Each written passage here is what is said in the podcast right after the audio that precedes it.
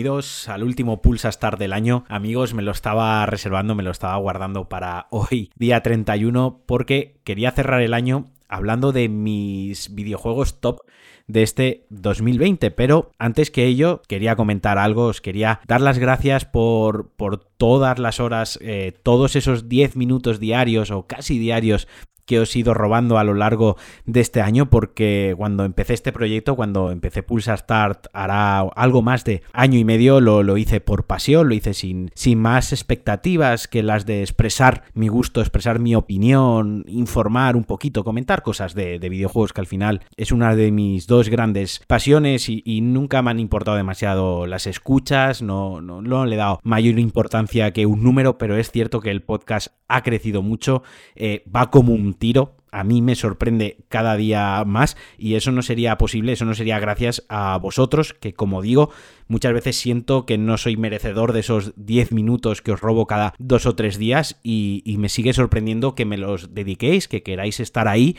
y que, me escuchéis. De verdad que estoy súper, súper agradecido. Cada vez que entro a ver qué tal ha ido el mes, mmm, me quedo con el culo torcido, perdón por la expresión, pero es así. Y, y quería empezar, pues eso, dándos las gracias. Eh, sin más, voy a voy a seguir haciendo Pulsa Start todo, todo el tiempo que, que, pueda, todo el tiempo que el trabajo, que, que la vida en general me, me, lo permita porque de verdad que me lo paso muy bien, de verdad que para mí esto me, me, viene genial y me flipa cada vez que me escribís preguntándome, oye, ¿va a haber Pulsa Star la semana que viene? ¿Vas a hablar de esto? Me ha gustado mucho el punto de vista que has dado, me ha gustado mucho cómo has expresado esto y, y me sigue flipando. Así que, insisto, muchísimas, muchísimas Gracias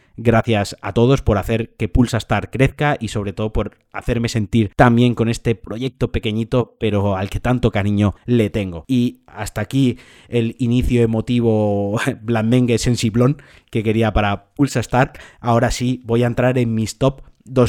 2020. Los voy a hablar sin ningún orden concreto y mientras estaba preparando el programa me he dado cuenta de que este año es posiblemente uno de los años a los que menos videojuegos he jugado. Paradójicamente el año que más tiempo hemos estado todos en casa, desgraciadamente, el año que más tiempo se le ha podido dedicar a los videojuegos o que muchísima gente incluso ha llegado a los videojuegos casi de rebote con el tema de la pandemia, de los confinamientos, de no poder viajar, de no poder salir de casa, justamente ha sido el año que yo menos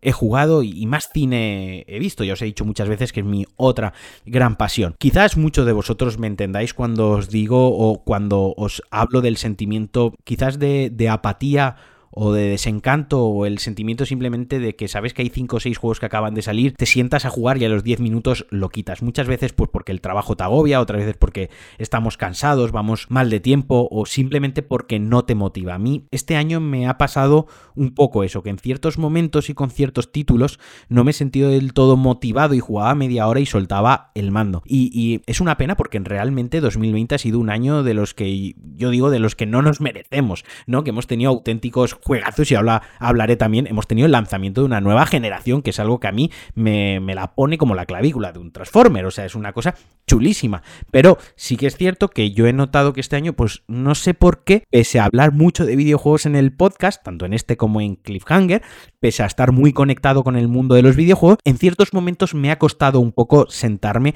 a jugar. Es por esto que, repasando el guion, que, que bueno, no sé, muchos de vosotros lo sabéis, yo me preparo los guiones a papel, me los, me los preparo a mano, soy muy old school para eso. Pues mira, así contando rápido, 1, 2, 3, 4, 5, 6, 7, 8, 9, 10, 11 juegos. 11 juegos he jugado este año y, y, ni siquiera me los he pasado todos. Así que este va a ser mi, más que mi top 20, voy a hacer un repaso a lo que, mi top 20, mi top 2020, voy a hacer un repaso a lo que yo he jugado y luego hablaré de lo que me he perdido y espero jugar en 2021. Pero quiero empezar hablando del lanzamiento de la nueva generación, lanzamiento de Xbox Series X, Series S, PlayStation 5. Creo que ha sido el evento junto a The Last of Us 2, podríamos decir. Creo que ha sido el evento del año en los videojuegos, algo que se vive muy pocas veces. Yo me decanté, como ya sabéis, por PlayStation 5, porque, por desgracia, pues ni tengo dinero ni tengo tiempo para tener las dos consolas, así que tuve que elegir una, pero en mis planes de 2021, si puede ser antes de verano, me haré con una serie X para... Tengo, tengo un gran PC, puedo, además este año me renové también el, PC, que también forma parte del, del gaming y del mundo de los videojuegos, pero quiero tener una Xbox. Quiero tenerla por el Game Pass, quiero por los exclusivos, que los exclusivos van a llegar, o sea, Cierto es que ha tenido un lanzamiento muy frío, no es que el de PlayStation, ya os lo comentaban en los últimos Pulsa Star, tampoco es que me haya parecido la rehostia el de PlayStation 5, pero, pero ha sido algo más frío el de Xbox y de momento se justifica con el Game Pass, pero este año tuvimos el bombazo de la noticia, una de las noticias del año también, que fue la compra de, Bethesda por parte de, Microsoft y, obviamente van a llegar los exclusivos. Eh, eh, cómo arrancas una generación no determina cómo te va a ir. Sí que es cierto que te puede ir, el arranque pues te da ese apoyo, te da ese dinero, te da el tener ese parque de, consolas ya puestas en casa, pero yo eh, miremos atrás, miremos atrás en el tiempo y veamos como 360 empezó reventando la generación, ganándola de calle, y sin embargo en los dos, tres últimos años PlayStation 3 lo hizo muy muy bien, o sea, el, primer de las tofas llegó casi al final de la generación, casi cuando le quedaron unos pocos meses de vida a PlayStation 3, y junto a él llegaron auténticos juegazos, así que obviamente van a llegar los juegos, y van a llegar los exclusivos, y van a llegar unos títulos de la hostia a, Microsoft, a Series X, ¿no? Y la burla esta, el, el concepto este de no, es que el Game Pass es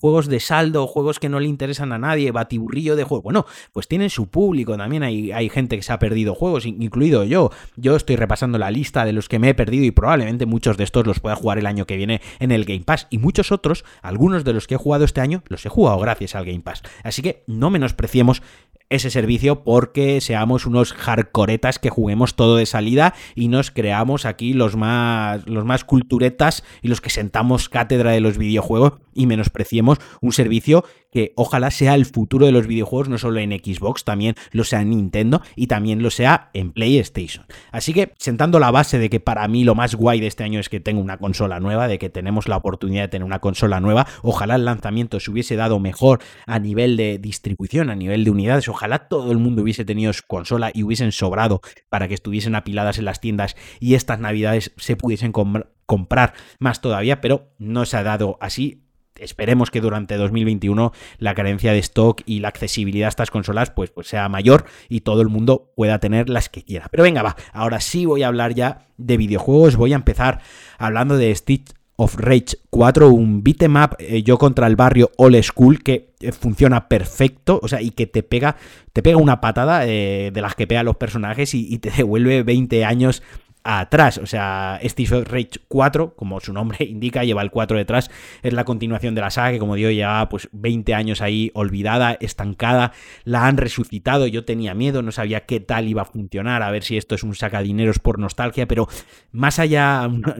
nada más lejos de la realidad, es un juegazo con una jugabilidad intacta que respeta el género, pero a la vez introduce pequeñas novedades que funciona muy bien, que se, que se puede jugar en local a cuatro jugadores, que eso es casi un regalo a día de hoy, y que como os decía, yo lo jugué en el Game Pass, además de oferta por un euro en, en PC, o sea, es que por un euro jugué el, el Streets of Rage 4 de lanzamiento. Un juego que además tiene una duración perfecta, en una tarde te lo pasas porque sí que está guay tener juegos de 30, de 40, de 60 horas, pero también está guay de vez en cuando tener un juego de 3, 4, 5, 6 horas que te lo puedas pasar en un rato, ¿no? Que en un fin de semana digas, venga, me lo juego y hasta me lo rejuego si me apetece. Pues ese es Street of Rage 4, quien no lo haya probado, quien no lo haya probado, perdonad, estoy intentando hacer esto eh, del tirón, estoy intentando hacer cortes y que me salga lo más natural posible, como si lo estuviese hablando con vosotros con una cerveza, así que es posible que meta bastante la pata. Pero como os digo, quien no lo haya jugado, para mí, uno de los imprescindibles del año. Otro de los imprescindibles, otro de los juegos que me ha gustado muchísimo este año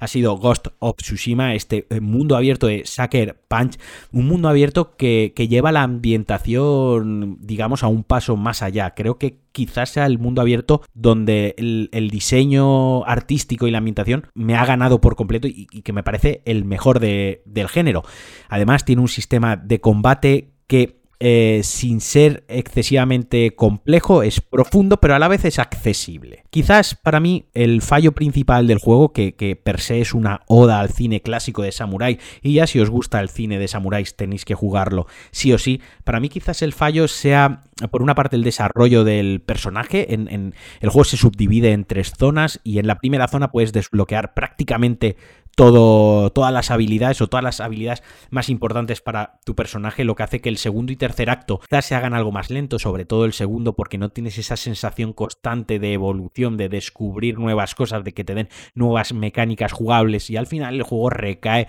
un poco en liberar campamentos, en hacer misiones secundarias acompañadas de otros personajes que narran su propia historia, pero que se apoya muy bien sobre la historia principal, que esta sí tiene buen ritmo y sí que es bastante interesante. Como os digo, uno de los imprescindibles del año, este sí, este exclusivo de PlayStation 4, ahora retrocompatible en PlayStation 5 con una mejora en la tasa de frames, se juega muy guay, muy fluido, yo lo he puesto, yo lo he probado y la verdad que me ha dejado también sentado bien, me ha dejado bien sentado en la silla porque mola muchísimo. Es un juego en el que prácticamente cada segundo puedes hacer una screenshot, puedes hacer un, pantallazo chulísimo y unas fotos, porque el modo foto es muy guay, unas fotos alucinantes. Otro imprescindible, otro juego top para mí este año, otro juego de los que más he disfrutado. Estoy, repasando la lista me doy cuenta que todo lo que he jugado, os vais a dar cuenta que todo digo que es imprescindible, porque este año sí que he jugado poco, pero me estoy dando cuenta que he seleccionado bastante bien a lo que he jugado. Pero bueno, Tony Hawk's Pro Skate 1 y 2. Mira, ojalá todos los remaster remakes o como lo quieran llamar ahora, porque yo a veces me hago la picha un lío, fueran así. Me, o sea, me teletransportó totalmente a mi adolescencia, me pegué un fin de semana de sándwich de nocilla, de Coca-Cola, de, de, Doritos, porque mm, de verdad que es nostalgia pura y contenida, pero bien traída, o sea, bien adaptada. La jugabilidad es perfecta, respetando el original, pero adaptándolo pues con, eh, con la cruceta de 8 direcciones. O sea, esta vez tiene 8 direcciones, aprovecha el joystick, tiene eh, eh, ejecutar los movimientos, ejecutar los trucos, los, los trips. Es más fácil porque, digamos, como que el mando, claro, obviamente la tecnología de los mandos ha evolucionado y obviamente, pues también los botones ahora son, son más fáciles de pulsar por, por simplificarlo. Por, por decirlo de alguna manera, sé que me estáis entendiendo. Entonces, está muy bien porque que era, es muy fácil, es muy agradable, es muy satisfactorio jugar al juego, tenerlo entre manos, la banda sonora se respeta y se amplía con un gusto excelente, la personalización de, del jugador, el modo online y luego realmente la forma en la que han tenido de combinar los dos juegos, ¿no? Porque al final han cogido los, los escenarios de los dos juegos y los han juntado, puedes jugar el 1, puedes irte al 2 y todo forma parte del, mismo progreso dentro del 100% del juego eh, que debes completar. Todo esto además con un apartado gráfico, un acabado técnico muy muy bueno para, para ser un juego que además salió a precio reducido, para no ser un triple A, para ser un juego que quizás era un poco más de nicho, el, el skate arcade, los juegos de skate arcade, a falta de que A nos, nos regale un skate nuevo, pues están casi olvidados y, es, no sé cómo habrá funcionado en ventas. Debería haberlo mirado antes de, preparar el podcast, pero me está viniendo ahora a la cabeza. Pero bueno, la cuestión es que el juego está genial. Si os gustaba el original, si como yo os flipasteis cuando erais enanos jugando al Tony Hawks, este os lo tenéis que comprar, que además ahora de segunda mano seguro que lo encontráis baratísimo. Y otro juego este sí, aquí cuando tengo que corregir, tengo que corregir. Mirad, si algo le he metido yo mierda durante los últimos años ha sido a la saga Final Fantasy. No puedo con ella, no conecto con ella, nunca me ha gustado, siempre me ha parecido una horterada. Pero este año se lanzó Final Fantasy VII Remake, que es casi como eh, otro acontecimiento histórico dentro de la cultura de los videojuegos. Primero porque obviamente está remasterizando, está haciendo un remake de una de las obras clásicas de los videojuegos, que incluso yo, por mucho, mucho que lo quiera negar, he jugado y además con la particularidad de que han estado años con el desarrollo. Lo compré y lo jugué, empecé a jugarlo un tanto escéptico y al final tenéis un Pulsar Start dedicado a Final Fantasy VII Remake. Al final me encantó. El juego me flipó, le metí una pecha de horas casi del tirón, me lo acabé en una semana, en un año en el que os digo me ha, me ha costado conectar con los videojuegos y con algunos títulos, pues este me lo, me lo fundí enseguida. Quizás para mí lo más malo o lo más reprochable que tiene, porque los gráficos son buenos, la jugabilidad es buena, la historia está bien contada, el ritmo mola mucho, o sea, es que es chulísimo todo. Quizás el mal sabor de boca me lo dejan que el juego es un capítulo, es capitulado, este es el capítulo 1 y ni siquiera sé cuándo voy a recibir el capítulo 2. Es como, es como si te dicen que una película se va a hacer en una trilogía, van a ser tres películas que componen una trilogía, una película en sí, una historia completa, te estrenan la primera pero no te dan fecha de la segunda, no sabes si la vas a ver el año que viene, dentro de cinco o siquiera si la vas a ver. O sea, no supongo que no porque este sí que funcionó muy bien en ventas y aparte tiene el apoyo de toda la comunidad otaco, pero eh, seguro que hacen el segundo capítulo. A mí me gustaría tenerlo ya el año que viene. O sea, dentro, si me lo sacan dentro de cinco años, pues joder, tendré que volver a rejugar el Final Fantasy VII. Porque si hay veces que me cuesta mm, recordar lo que cené ayer, pues probablemente me tenga que poner al día y volver a pasarme el juego. Así que me gustaría quizás tener la certeza un poquito de cuándo va a salir el juego, pero insisto, jugadlo. Otro juego que seguro, si en su día no os pudisteis gastar los 70 pavazos, si no os viene bien, seguro que es un juego que podéis encontrar en las tiendas de segunda mano de juegos, en Wallapop, incluso os lo puede eh, prestar alguien, porque ya os digo, es un juego que no tiene online, es un juego que te lo pasas una vez, te lo puedes repasar dos o tres veces con más dificultades, con las cositas del RPG, de me cojo esto, subo este nivel, pero bueno, al final es un juego que te lo pasas y se va a la estantería. Así que los que no tuvieseis oportunidad en su día por cualquier motivo, no lo dejéis pasar, aprovechad y pilladlo. Ahora me voy a algo totalmente diferente de Final Fantasy, me voy a Doom Eternal. Que básicamente, mira, este, este, si os soy honesto, este no me lo he pasado. Lo he empezado dos veces, he llegado a algo más de la mitad del juego. Y aunque me, me parece un juegazo, porque es más y mejor que Doom, lo he abandonado y, bueno, no le quiero poner pegas, quiero empezar hablando porque el apartado mm, gráfico es la hostia, el juego se ve súper bien, yo lo he jugado además en PC a 144 Hz, una fluidez del carajo. El diseño artístico es una auténtica barbaridad, es una chulada. El diseño de niveles son arenas plagadas de enemigos que combinan el shooter con las plataformas, cambiando de armas y cogiendo munición del suelo. Y la banda sonora, pues bueno, te estalla la puta cabeza. O sea, yo me la pongo para ir en el coche cuando no me tomo el café por la mañana, me pongo la banda sonora de Doom Eternal y me despierto al momento. Quizás para mí la pega y lo que me ha desconectado del juego es que hay demasiadas cosas para hacer a la vez. Y me explico. Tienes que si el lanzallamas, que si el garfio para atraer a los enemigos, que si el lanzagranadas, que si la motosierra, que si el golpe a melee. Luego, que si el lanzallamas hace que suelten munición, pero el golpe a melee hace que suelten vida, pero la motosierra hace que suelten también munición y el lanzagranada se te recarga. Y aparte tienes las eh, opciones secundarias, los ataques secundarios de las armas, que además por cada arma tienes dos ataques secundarios que los puedes seleccionar y aparte los puedes upgradear. Además también te puedes meter puntos de nivel en el personaje para mejorar algunas, o sea, demasiadas cosas. Demasiadas cosas. Yo, para un juego tan frenético, o sea, a mí la cabeza, la edad, lo viejo que estoy no me da para hacer tantas cosas a la vez. Y es una cosa que me ha expulsado del juego. Pese a saber que es un juegazo, pese a saber que es un top 10 de 2020 y pese a que me lo voy a acabar pasando antes, eh, más pronto que tarde, no sé qué pasa que tantas cosas me abruman, o sea, demasiadas teclas en el, en el teclado, demasiado tener que meter el meñique, eh, desplazar el dedo índice hacia un lado, mientras le doy a la rueda del ratón para cambiar de arma, pero también le doy al botón de la rueda del botón para pegarle un puñetazo a uno y reventarlo. Mm, sé que quizás no me estoy expresando del todo bien, pero creo que el, el, concepto se pilla. O sea, para mí, personalmente, me hubiese gustado que fuese algo más simplista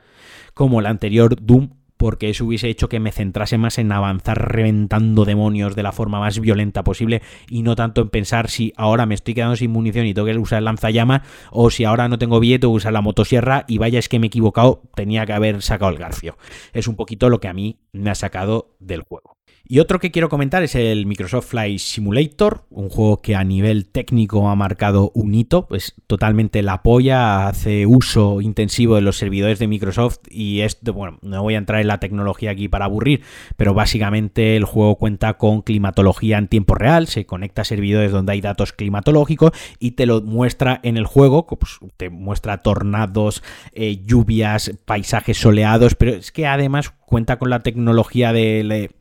fotorrealista de, la geometría de, la Tierra en sí. Quiero decir, o sea, es como si dijésemos que se va a Google Maps, ¿no? Cuando pones el Street View, pues ha cogido esos datos y te los hace 3D. Pero es que las ciudades dan miedo, los reales que son. Yo estuve sobrevolando capitales españolas, intentando aterrizar, intentando despegar, y, y joder, es que podía ver mi puta casa. Es que daba hasta miedo. Es una auténtica chulada, también con un modo foto abrumador. Hay auténticas virguerías, hay auténticos fondos de pantalla increíbles, incluso que cuestan discernir si son una si son un render, si es un videojuego o si es una foto eh, real. Pero para mí realmente lo más chulo del juego, aparte obviamente de lo tecnológico, de todo lo que tiene lo tecnológico, es que es súper accesible. O sea, puede ser desde lo más arcade del mundo que os podéis imaginar y jugarlo con un pad de, de Xbox One conectado al PC hasta el simulador más loco y enfermizo para jugarlo con VR, con un JAS y con 40.000 botones y accesorios, pedales y si quieres, vamos,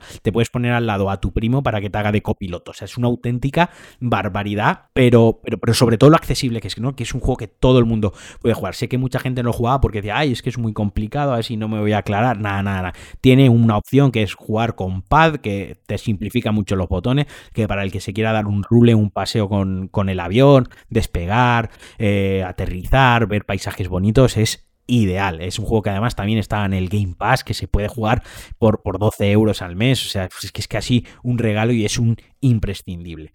Y de aquí me voy a los juegos de, de nueva generación, de PlayStation 5. Me estoy dejando mi, mi top 3 para el final. De PlayStation 5 tampoco es que haya salido mucho, pero los dos juegos que han salido me han parecido una chulada. El Spider-Man Morales, que, que, supera al Spider-Man original por el carisma del protagonista, por el ritmo del juego, se centra mucho más en una historia principal muy chula con unas secundarias mucho más acertadas y sobre todo con unos ajustes pequeños, pero que ahí están en el sistema de combate que hace que sea el juego mucho más dinámico y mucho más divertido a mi parecer. Si ya lo era el anterior, pues este todavía más. Y luego el Astros Playroom, que es una plataforma que bien podría haber firmado Nintendo, como ya os conté en el Pulsa Star de su día, muy concreto, muy conciso, con las ideas muy claras, breve, que te cuenta lo que te quiere contar, que te enseña las funcionalidades del mando con situaciones muy variadas, con un diseño artístico, con un mundo muy divertido que entra muy bien por los ojos, con una banda sonora que te transmite un buen rollo increíble y que de verdad tenéis que jugarlo. Parece una soplapollez de juego, parece una tontería de juego y yo soy el primero que estos juegos los ignora, pero, pero muy muy chulo. Es un juego además que viene gratis, viene preinstalado en la PlayStation 5. Y ahora sí, me voy a mi top 3 del año. Los voy a nombrar en un orden concreto, porque en algún. porque los tengo que nombrar en algún orden, pero los podéis en vuestra mente, los podéis ordenar como queráis. Para mí no hay un, un 1, 2 y 3, ni un 3, 2 y 1. Voy a empezar por Hades, el roguelike perfecto, en estética, en jugabilidad, en narrativa, adictivo, difícil eh, y satisfactorio. Todo lo que tiene que ser un roguelike. Un roguelike un juego que te va desentrañando poco a poco una historia, presentándote nuevos personajes cada vez que superas un poquito tu anterior marca, porque de eso va los roguelike, de superarte a ti mismo, de superar cada run, cada partida, con un apartado visual increíble, el trabajo de animaciones que tiene, el trabajo de, de, ambientación, los escenarios, es todo tan chulo, es como, como una película animada de Disney, pero para adultos, con, con brutalidad, con diseños de enemigos chulísimos, no sé, es que también tenéis un especial, también grabé un Pulsa Star dedicado a Hades, que además vino mi amigo Miguel a hablar de él, nos lo pasamos muy bien, os podéis ir al, al especial si no lo habéis escuchado, pero vaya, este es uno de mis top 3 del año. Mi otro top 3, otro que entra en mi top 3 es Demon Soul Remake por motivos obvios, es otro de esos remakes junto a Tony Hawks, junto a Final Fantasy VII, que denotan, que marcan las bases de lo que debería ser todo remake o todo reboot, llamadlo eh, como más os apetezca, como más fácil os sea. Que, que, ha sabido mantener la esencia del juego original, respetándolo, pero eh, mejorándolo y llevándolo más allá, sobre todo en el, en el, apartado artístico, ¿no? Que al final era una limitación en PlayStation 3 cuando se lanzó el original, era todo muy poligonal, era todo muy cuadrado. Hay gente que dice, y lo entiendo y lo respeto, y puede incluso estar en parte de acuerdo, que se ha perdido cierta, cierta cierto sentimiento de soledad, de, vamos, de sentirte en la mierda, ¿no? Porque cuando entrabas en boletaria y todo era tan cuadrado, tan parco, sin, sin nada, te transmitía esa sensación de estás en la muerte pura, estás en la mierda, aquí no eres nada, aquí no se te ha perdido nada, aquí solo hay depresión, intenta autosuperarte como puedas y sí que es cierto que ahora el juego está más recargado, recargado, es más pomposo, tiene mejor iluminación, pero bueno, es que también los tiempos evolucionan, quiero decir, si quiero jugar al de PlayStation PlayStation 3 me bajo un emulador o me pongo la Play 3. O sea, esto al final es lo que yo quería de, este, de este remake y ojalá hagan algo parecido con Dark Souls 1 que ya le va tocando o, le metan mano un poquito esta gente de Bluepoint a, a Bloodborne, ¿no? Pues por, por pedir, yo qué sé, los Reyes vienen la semana que viene, por pedir algo, pues oye, yo pido esto. Pero vaya, un juego imprescindible, mi top 3 del año, que no haya jugado a los Souls, una gran manera de meterse, de introducirse en la saga. Para mí la pega más grande que es exclusivo de PlayStation 5 y eso limita mucho la gente que, al menos de momento, lo va a disfrutar, pero en cuanto tengáis la oportunidad, tenéis que jugarlo. Y el último, pero no por ello menos importante, quizás el más importante del año, no puedo decir que sea el que más me ha gustado insisto, está dentro de mi top 3 de Last of Us Part 2. Un juego adulto, un juego maduro, un juego que toca ciertos temas con una sensibilidad, una madurez y, y una clase excepcional. Un juego muy violento, un juego que habla de la vida, eh, habla de las decisiones que tomas y las repercusiones que tienen en el futuro. Un hito técnico también para PlayStation 4. Increíble que esa máquina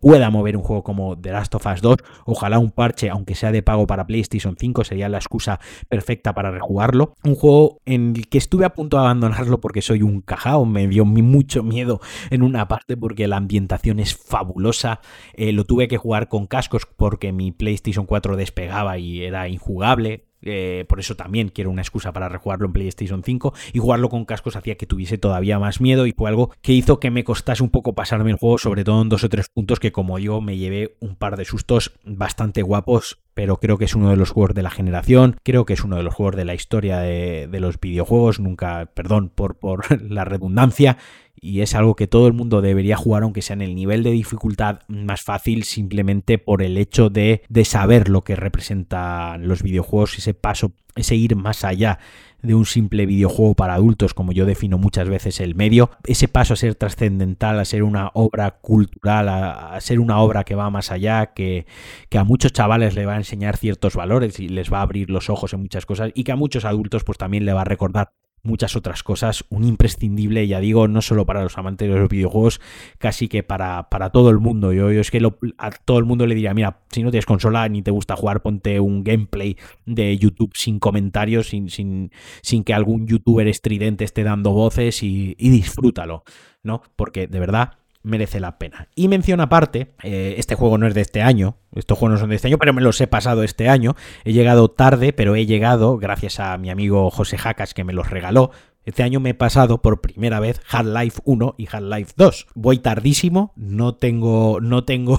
no tengo perdón. De hecho, me deberían quitar el podcast simplemente por no haberme los pasado hasta este, hasta este año. Pero eran de esos juegos que también me daban cierto miedito cuando salieron. Eh, no sé por qué, porque luego no es para tanto. Quitando el Half-Life 2, que tiene un, un, nivel así un poco más tétrico, más de survival, muy chulo, por cierto. Ya todos sabréis de lo que estoy hablando. Me los he pasado este año y la verdad es que me me han flipado. Una pena que no haya jugado Half-Life Alyx, porque tengo el super PC que se necesita, tengo la VR al alcance, solo se la tengo que pedir a alguno de mis amigos que la tienen, pero es un juego que me da, este sí que me da muchísimo miedo, a mí la VR es una cosa que me da, me caga muchísimo, o sea, es una cosa que me, que me aterra y es una pena porque probablemente Alyx, junto a Animal Crossing, junto al The Last of Us 2, eh, sea uno de los juegos del año. Eso sí que sea un top 3 del año porque supone una auténtica revolución no solo en la VR, sino en los videojuegos a nivel de interacción. No estamos acostumbrados a recibir juegos que, que dan este salto. Como digo, la pena es que no es accesible a todo el mundo porque necesitas un PC relativamente potente para disfrutarlo bien.